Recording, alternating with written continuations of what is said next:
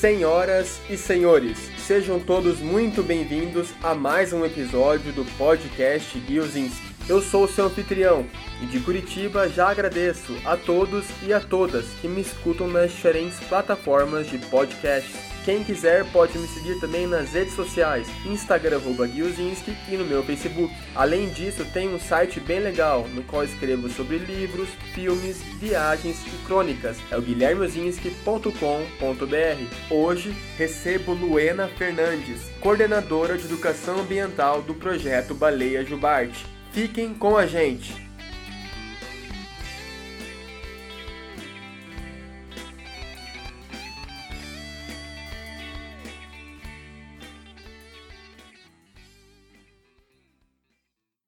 Estamos chegando para mais um episódio do podcast Guiozinski e hoje recebo a coordenadora de educação ambiental do projeto Baleia Jubarte, Luena Fernandes. Luena, tudo bem com você? Oi, Guilherme, boa tarde, tudo ótimo. É, em primeiro lugar, gostaria de agradecer, em nome do projeto, o convite, né, o interesse no nosso trabalho e o convite para gravar essa entrevista com você. Obrigada. Eu que agradeço, primeiramente, a disponibilidade, de, a sua disponibilidade para gravar esse episódio comigo. Você que se formou em zoologia na Universidade do País de Gales, tem mestrado também em ecologia pela Universidade Federal da Bahia. Então é uma pessoa com bastante experiência no assunto e o projeto Baleia Jubarte ele é muito importante para a preservação dessa espécie. Ele foi criado também em 1988, então já se vão mais de 30 anos. Eu gostaria, Luena, para que a gente comece a nossa conversa, que você explicasse um pouquinho do histórico do projeto e atualmente quais são as propostas e objetivos do projeto Baleia Jubarte hoje. 30 anos do projeto. Esse projeto ele iniciou em 1988, lá na região do arquipélago dos Abrolhos, né? Então, para quem não conhece, o Banco dos Abrolhos, ele é uma extensão da plataforma continental brasileira, ali na região do extremo sul da Bahia e norte do Espírito Santo. Então, a gente tem ali características né, é, muito particulares que favorecem uma grande riqueza em biodiversidade. E, então, foi o primeiro Parque Nacional Marinho brasileiro, né? Foi criado por lei federal em 1987. É, ou melhor, desculpa, em 1980. Em 87 iniciou-se a implantação do parque, né? E as equipes, né, técnicas que estavam trabalhando justamente na implantação do parque, elas começaram a perceber a presença de algumas baleias de Bart, né? É importante a gente lembrar que naquela época elas eram consideradas praticamente extintas do nosso litoral. A caça comercial às baleias no Brasil só foi proibida exatamente em 1987, né? Em 86 no mundo, através de uma moratória internacional e mais tarde o presidente Sarney assinou a lei federal né, que proibiu a caça comercial de baleias no, no,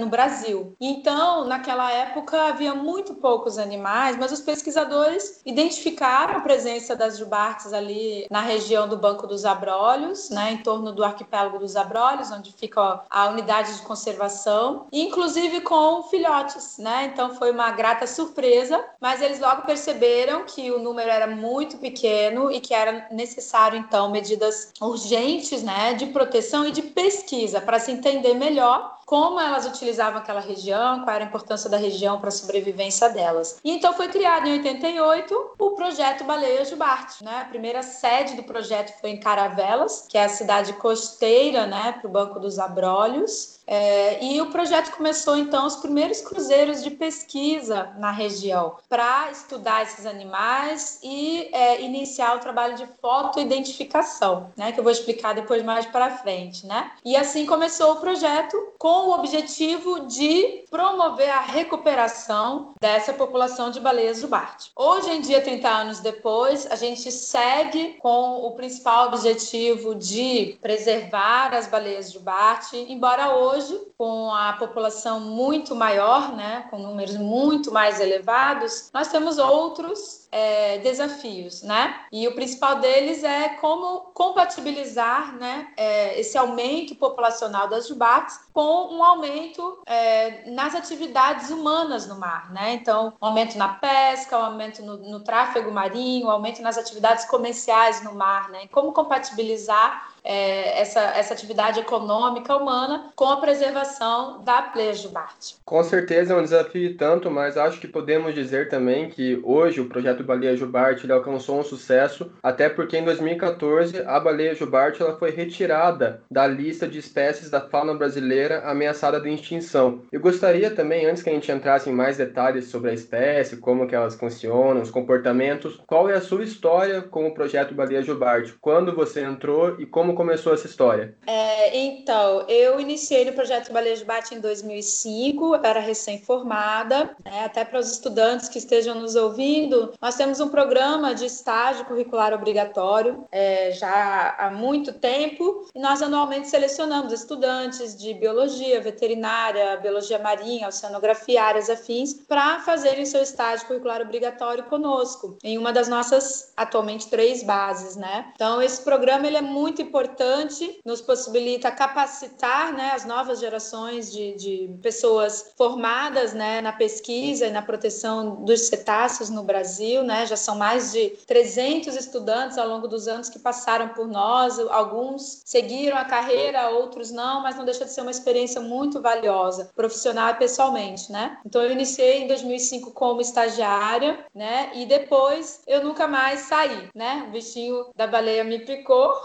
e, e, eu segui no projeto, já, já desempenhei várias funções dentro do projeto, principalmente na área de educação ambiental e no monitoramento do turismo de observação de baleias, mas também como é, assessor institucional da diretoria do projeto, desenvolvendo uh, os nossos projetos, as nossas relações institucionais e como pesquisadora também, né? Então, como você mencionou, eu desenvolvi o meu mestrado é, já no projeto e atualmente estou desenvolvendo o meu projeto de doutorado também com o mesmo tema. Então, já se vão aí 15 anos dedicados a essa história. Então, fica aí registrado também o recado da Luena para quem seja da área, para quem esteja talvez começando nessa área e esteja interessado num desafio muito legal como o projeto Baleia Jubarte. Luena, eu acredito que muitas pessoas saibam que a baleia jubarte é uma espécie magnífica, mas talvez não conheçam tão a fundo todos os detalhes que envolvem essa espécie. Eu gostaria então que você explicasse um pouquinho da anatomia da baleia jubarte. Qual é o peso padrão delas, quanto elas medem, esses detalhes que eu acredito que são um pouco desconhecidos. Bom, a baleia jubarte é um animal fascinante, né? Eu poderia ficar horas falando e por incrível que pareça é uma das é, espécies de baleia mais estudadas no mundo, justamente por ser um animal tão interessante, tão carismático, mas a gente ainda sabe muito pouco, né? A gente está ainda na pontinha do iceberg, mas o que eu posso dizer? É, a baleia jubarte ela é um mamífero, né? Como nós, eles respiram através de pulmões o ar, né? Da, da superfície, da atmosfera, mas são animais totalmente adaptados à vida aquática, à vida marinha, né? Então eles pertencem a um grupo de mamíferos chamados os cetáceos, que inclui as baleias, os botos e os golfinhos, né? E são um grupo de animais muito é, cosmopolita, existem em todos os oceanos e até inclusive em alguns rios, né, do planeta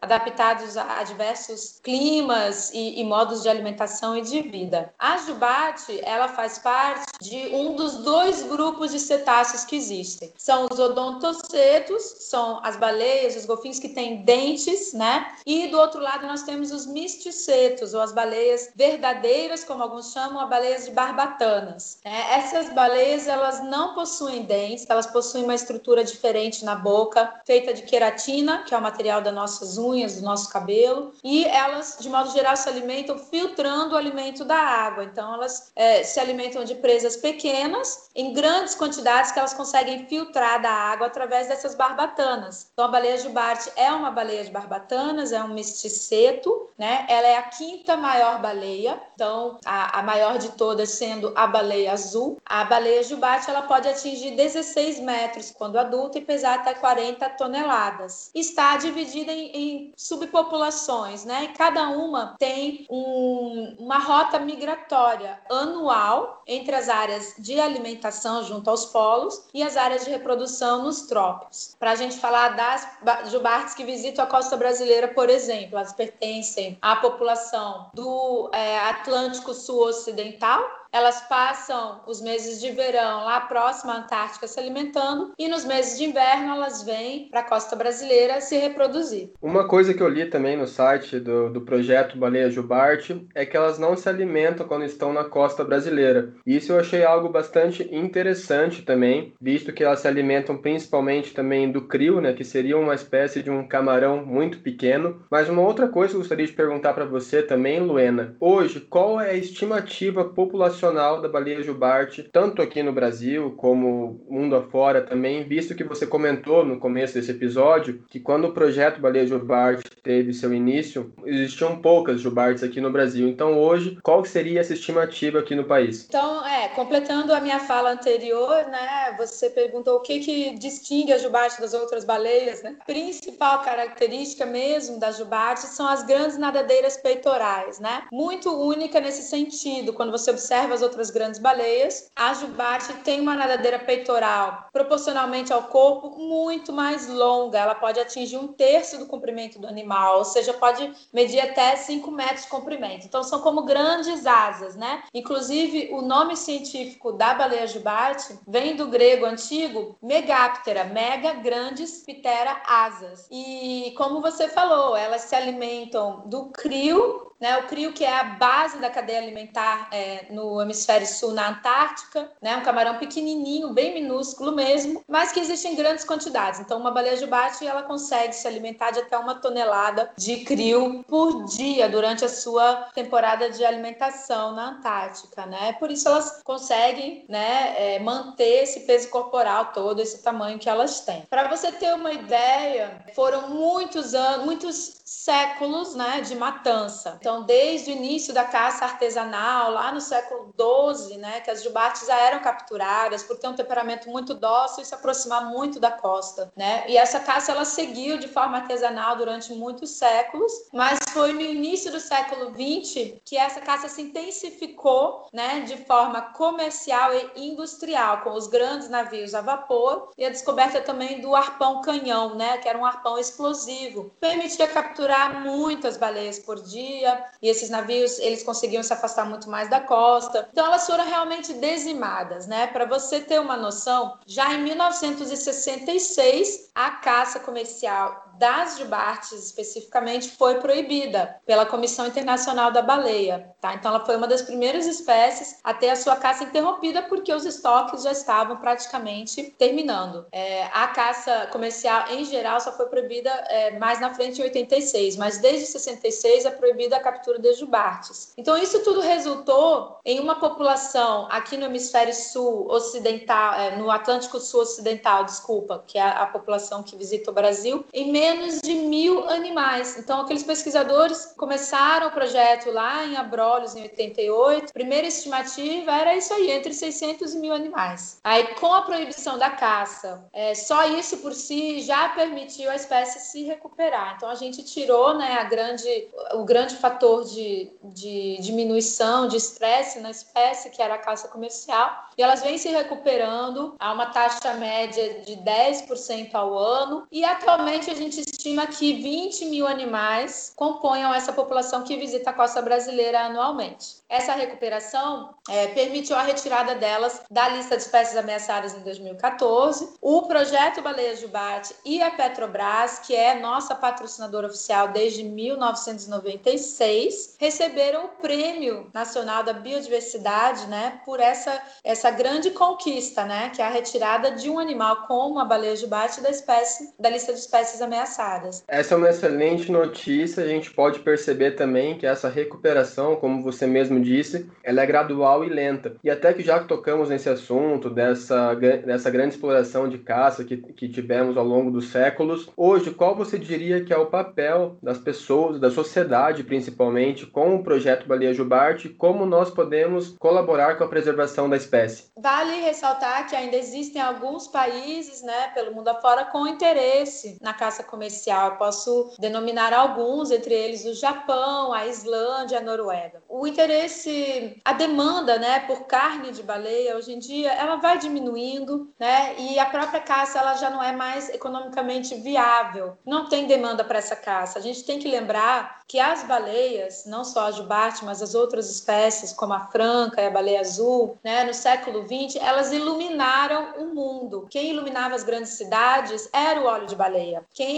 é, alimentou a revolução industrial foi, em grande parte, também o óleo de baleia. Então esse era o principal produto, né, que era procurado nas baleias. E hoje em dia a gente não tem mais essa demanda também. Então nem pela carne, que era um, um produto secundário, e muito menos pelo óleo. Como eu falei lá no início, ok, as baleias se recuperaram. A gente tem 20 mil baleias aqui no mar brasileiro agora, né? E aí, será que as pessoas estão preparadas para conviver harmonicamente com essas baleias, né? Então a nossa pesca costeira se desenvolveu de uma forma muito predatória, né? As redes, né, de emalhe que são utilizadas é, ao longo de toda a nossa costa, muitas vezes sem fiscalização, sem monitoramento, né, do que que é capturado ou não, elas prejudicam muito não só as jubates, como outras espécies de cetáceos. A gente tem no Brasil também a toninha, que é o golfinho mais ameaçado do Brasil, com menos de 600 indivíduos, né? Um, um golfinho pequenininho que é encontrado do Rio de Janeiro até São Paulo. E eles também são vítimas dessas redes de emalhe, né? A jubarte, quando ela vem para o Brasil se reproduzir, ela se aproxima bastante da costa, né? Porque ela busca proteção das águas rasas e que quentes para dar a luz aos seus filhotes, que é justamente onde essas redes são instaladas, né? Então é um grande problema e a gente precisa então estar sempre é, pressionando, né, os órgãos públicos para monitorarem, para terem uma política de pesca efetiva, uma fiscalização e que também auxilie os pescadores, né? E muitas vezes procurando alternativas de renda, né, para eles que é, a gente sabe que existem, como o turismo de observação de baleias, por exemplo. Por outro lado a gente tem o aquecimento global. Né? O aquecimento global, a gente sabe que tem consequências múltiplas e muitas vezes imprevisíveis, incalculáveis para todo o ecossistema. Né? Isso passando pelas baleias também, né? Porque o próprio crio, que é alimento delas, vem sofrendo com a acidificação do oceano, que é um processo resultante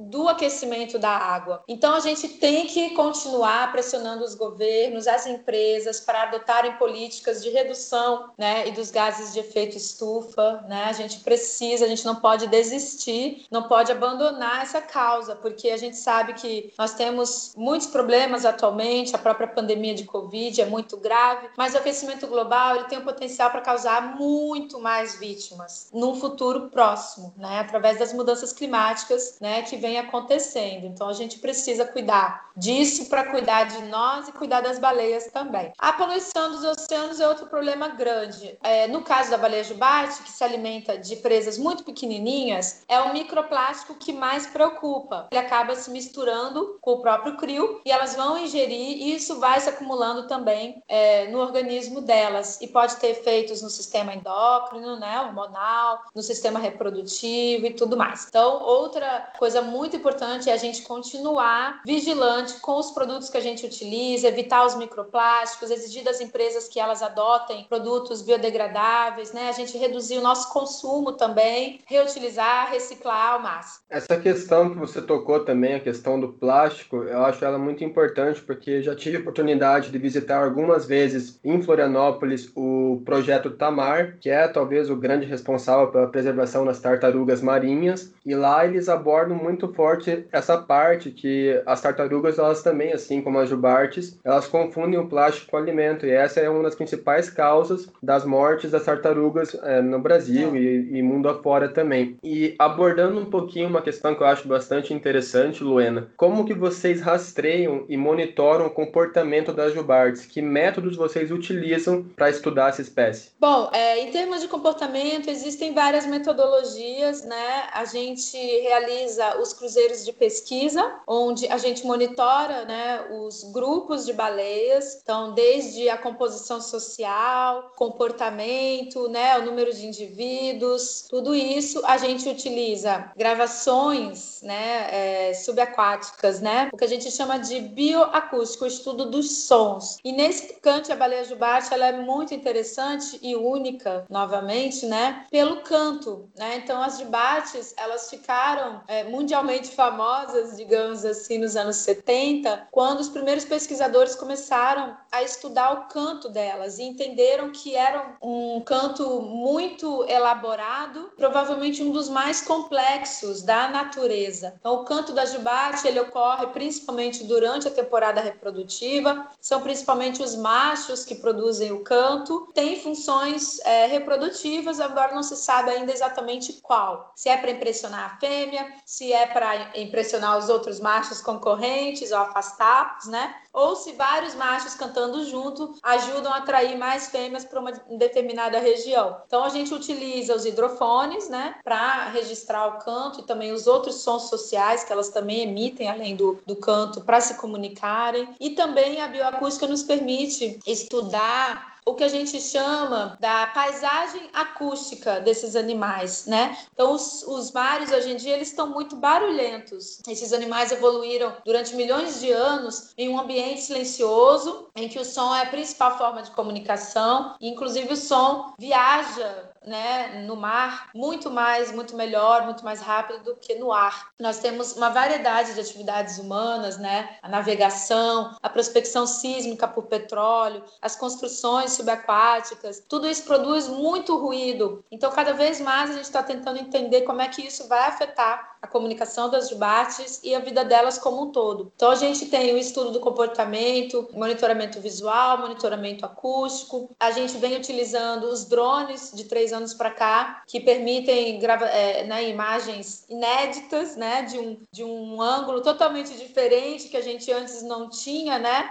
É, então, isso também é fantástico. Então, cada baleia jubarte é diferente da outra. Funciona quase que como uma impressão digital, né? Quando a gente fotografa a cauda no momento do mergulho. Então a gente tem o, o, um dos maiores bancos né, de fotoidentificação de baleias de Barte do mundo, quase 6 mil animais catalogados. Isso é um trabalho muito importante também, que não é invasivo, né? A gente não interfere de forma alguma com o animal. E assim, para terminar, eu devo citar também o ponto fixo, né? A partir de uma estação em terra. A gente vem realizando esse trabalho há 30 anos lá no arquipélago dos Abrolhos. Ele é muito interessante porque você estuda o comportamento sem interferir. Porque só o fato de você estar numa embarcação e se aproximar do grupo, você já pode estar alterando é, o comportamento natural delas. Já o ponto fixo, você observa com a ajuda de um teodolito, né, um equipamento muito utilizado na topografia, para observar esse comportamento sem causar nenhuma interferência. Ah, então, essas são as nossas principais linhas de pesquisa de comportamento das, das jubartes. É muito interessante, eu acho sempre muito legal ficar por dentro desses métodos. Aproveitando que eu mencionei essa questão do do comportamento, eu gostaria agora, Luena, que você explicasse mais ou menos como funciona o ciclo de vida de uma baleia jubarte. Quantos filhotes nascem por vez? Como é o convívio entre a mãe e o filhote no começo também? E quanto tempo elas vivem também? Vamos lá. Então, as baleias jubarte, elas começam a se reproduzir por volta dos 5 anos de idade, né? Quando elas atingem a maturidade sexual. É, os machos e as fêmeas adultos, né, migram aqui para as áreas de reprodução, junto aos trópicos, né? E é aqui que acontece todo o processo de reprodução, desde a corte, o acasalamento e também o nascimento dos filhotes. Isso ocorre aqui no hemisfério sul de julho a outubro, que são os meses de outono e inverno, né?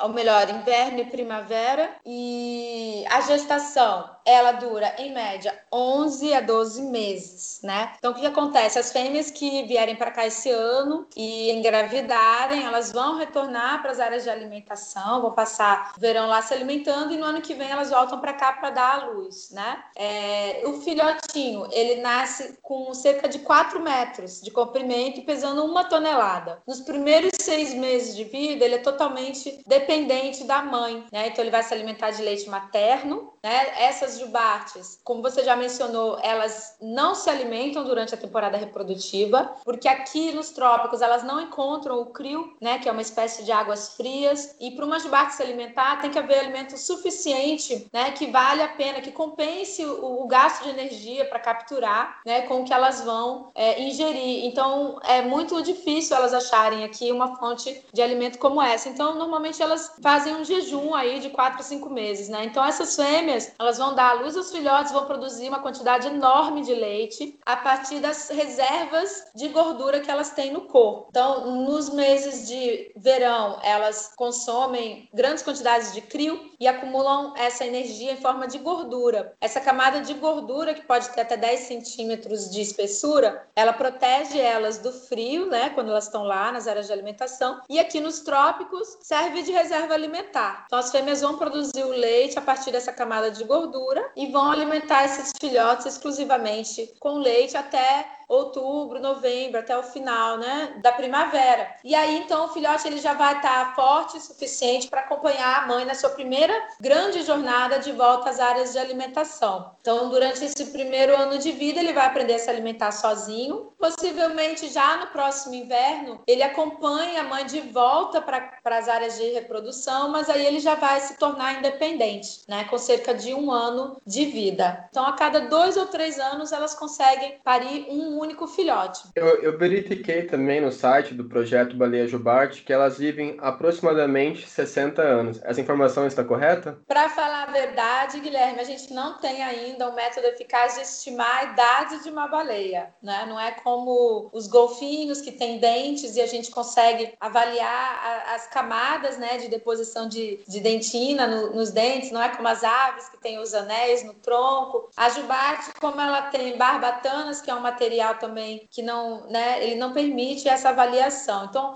alguns métodos estão sendo desenvolvidos, os mais promissores são genéticos, né? Então eles avaliam o envelhecimento dos cromossomos ao longo dos anos. Mas é isso. Por que, que a gente estima entre 60 e 80 anos, né? Porque é uma média para um animal, né, de grande porte, para um, um mamífero, né? Os dados que nós temos, a gente tem que entender que a caça foi proibida nos anos 80. Então, os animais mais velhos que a gente tem, mais idosos, né, eles estão com cerca de 30 anos, né? A gente vai precisar continuar monitorando essas populações para tentar entender qual vai ser a longevidade deles, porque até então a gente só tinha dados da época da caça. Os navios sempre é, mantinham alguns registros, né, do tamanho dos animais, da idade, se estavam grávidos, se não estavam. Normalmente era comum haver biólogos que acompanhavam essas expedições de caça para registrar esses dados, né? Mas desde então a gente vem monitorando a população que está ainda é, amadurecendo, né? Mas provavelmente a estimativa é de 60 a 80 anos. Muito bem. Você falou também que Abrolhos, né, é o maior berço reprodutivo das baleias jubartes. Por que essa região atrai tanto essa espécie? Tem uma extensão da plataforma é, continental, o que quer dizer que a gente tem águas rasas até 60 milhas da costa, né? Então essas águas são muito quentes, são claras, então permite bastante é, luz solar então a gente tem o, o desenvolvimento dos corais, né? E, e, os recifes de coral eles acabam abrigando inúmeras outras espécies e servem de proteção, de abrigo, de alimento para uma infinidade de espécies e de berçário,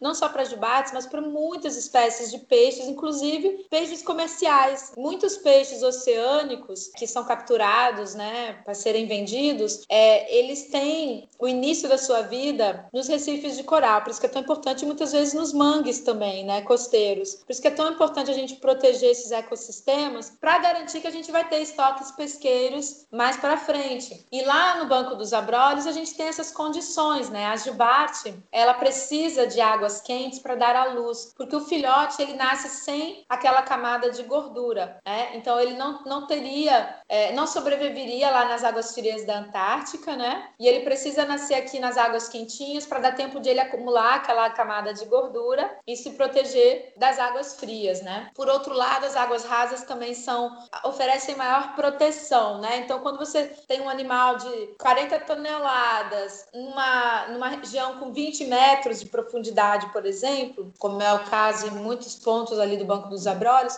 é muito pouco provável que qualquer predador consiga se aproximar. Possivelmente o único predador natural dela seriam as orcas, né? As orcas, que é uma outra é, espécie de cetáceo, né, da família dos, dos golfinhos, dos delfinídeos, e elas são conhecidas por consumir filhotes de, de, grandes baleias, né? Uma orca não, não conseguiria matar uma de adulta, mas o filhote que é indefeso e elas caçando em grupo, elas conseguiriam. E as orcas já são animais de águas mais frias, então as de barte acredita-se que elas venham para cá também para se proteger desses predadores que elas encontram mais para o sul do Brasil, né? E lá nas áreas de alimentação. Porém, as jubartes, elas antigamente ocupavam todo o litoral brasileiro, né? Com a diminuição da população, elas se concentraram ali na região de Abrolhos, mas com a expansão da população, elas estão reocupando outras áreas e hoje é possível ver jubartes em todo o litoral da Bahia, até Fernando de Noronha tem registros. E aqui na cidade de Salvador vem se tornando cada vez mais frequente também, inclusive dentro da Bahia de Todos os Santos. A gente recentemente lançou um curta-metragem que está disponível no nosso canal do YouTube, se chama Baleias Urbanas, né, que fala justamente desse fenômeno, né, de a gente ter as baleias, animais selvagens, tão próximos às grandes metrópoles, Salvador sendo uma delas. Então fica aí a dica da Luena também, para quem se interessar em acessar o canal no YouTube do Projeto Baleia Jubarte, eu com certeza depois dessa entrevista vou, vou verificar isso. E nós estamos se encaminhando para o final desse episódio aqui no podcast Giozinski, mas antes eu tenho ainda mais duas perguntinhas para você, Luena. A primeira, algumas vezes a gente costuma ver baleias encalhadas no litoral brasileiro. É comum vocês encontrarem essas baleias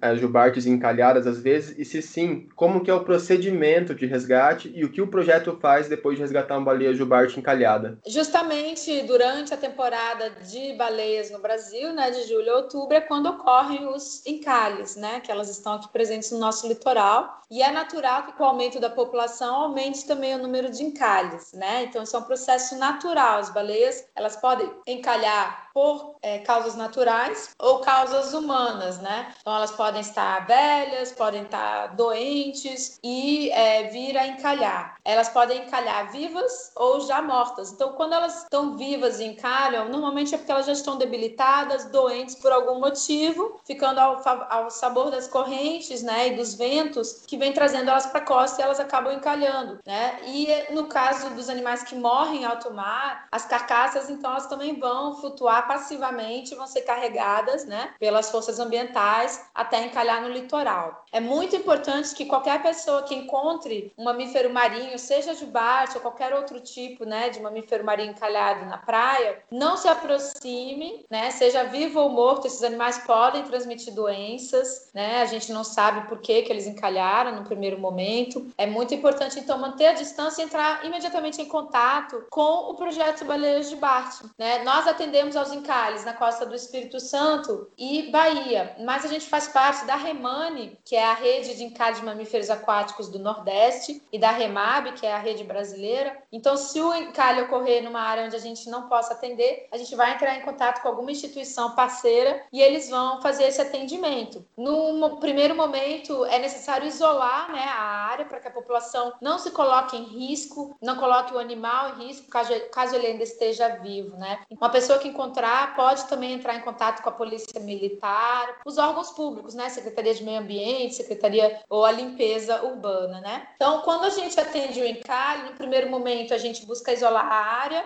e avaliar a situação do animal. Se for um animal vivo, a gente vai tentar avaliar né, algum tipo de doença, alguma evidência de, de interação com rede de pesca, com embarcação, tentar avaliar o estado de saúde desse animal e, se é possível, devolvê-lo ao mar. Isso não depende só de nós, né? E nem de o animal estar vivo ou não. Muitas vezes o animal está vivo, mas ele está tão doente que seria um crime devolver ele para o mar, porque ele só vai acabar sofrendo mais e encalhando novamente. Ou se esse animal estiver doente, devolvê-lo para o mar é um risco para a população, né, de baleias, porque a gente vai estar tá introduzindo, né, um patógeno, uma doença para o resto dos animais que estão lá fora. E também o, a devolução para o mar vai depender das condições de maré, das condições de acesso ao local de encalhe, se tem embarcação disponível. Então é uma operação muito complicada, lembrando que são animais que podem pesar até 40 toneladas, né? No caso dos animais que encalham encalham mortos, nós fazemos a, o exame do animal, a gente chama de necrópsia, tentar entender por que, que o animal encalhou, determinar a causa da morte, a gente pode coletar amostras né, biológicas para fazer exames laboratoriais, e depois a gente vai auxiliar as autoridades municipais a fazer o, o correto descarte, destinação dessa carcaça. Então a gente vai auxiliar com informações técnicas, né, se é possível enterrar na praia, se não for uma praia muito urbana, a gente vai prestar esse auxílio técnico aí para as autoridades locais locais poderem lidar com essa situação o mais rápido é, possível.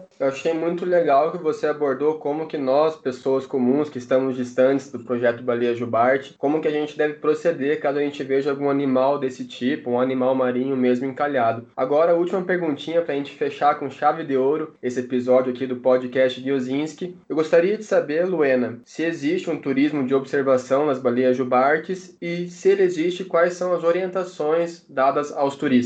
Sim, existe o turismo de observação de baleias, ele vem crescendo no mundo todo e aqui no Brasil também, com o incentivo do projeto Baleias Jubarte. É, a jubarte ela é uma das espécies favoritas para esse turismo, porque ela passa mais tempo próximo da superfície, ela se aproxima mais do litoral e é uma baleia bastante acrobática, chega até a interagir com as embarcações, né? Hoje em dia esse turismo ele já é realizado de forma responsável e monitorada pelo projeto Baleia Jubarte em mais de 10 comunidades ao longo do litoral da Bahia e mais recentemente também a partir de Vitória, no Espírito Santo. Então, a nossa recomendação é procurar uma, uma operadora de turismo que seja parceira do projeto Baleia de Bate. Essas informações estão disponíveis no nosso site, porque aí o, turi o turista vai ter a certeza de estar tá realizando um turismo responsável, que vai seguir todas as normas de avistagem, que no Brasil são regulamentadas pela Portaria 96. Então, existem regras para aproximação, distância mínima,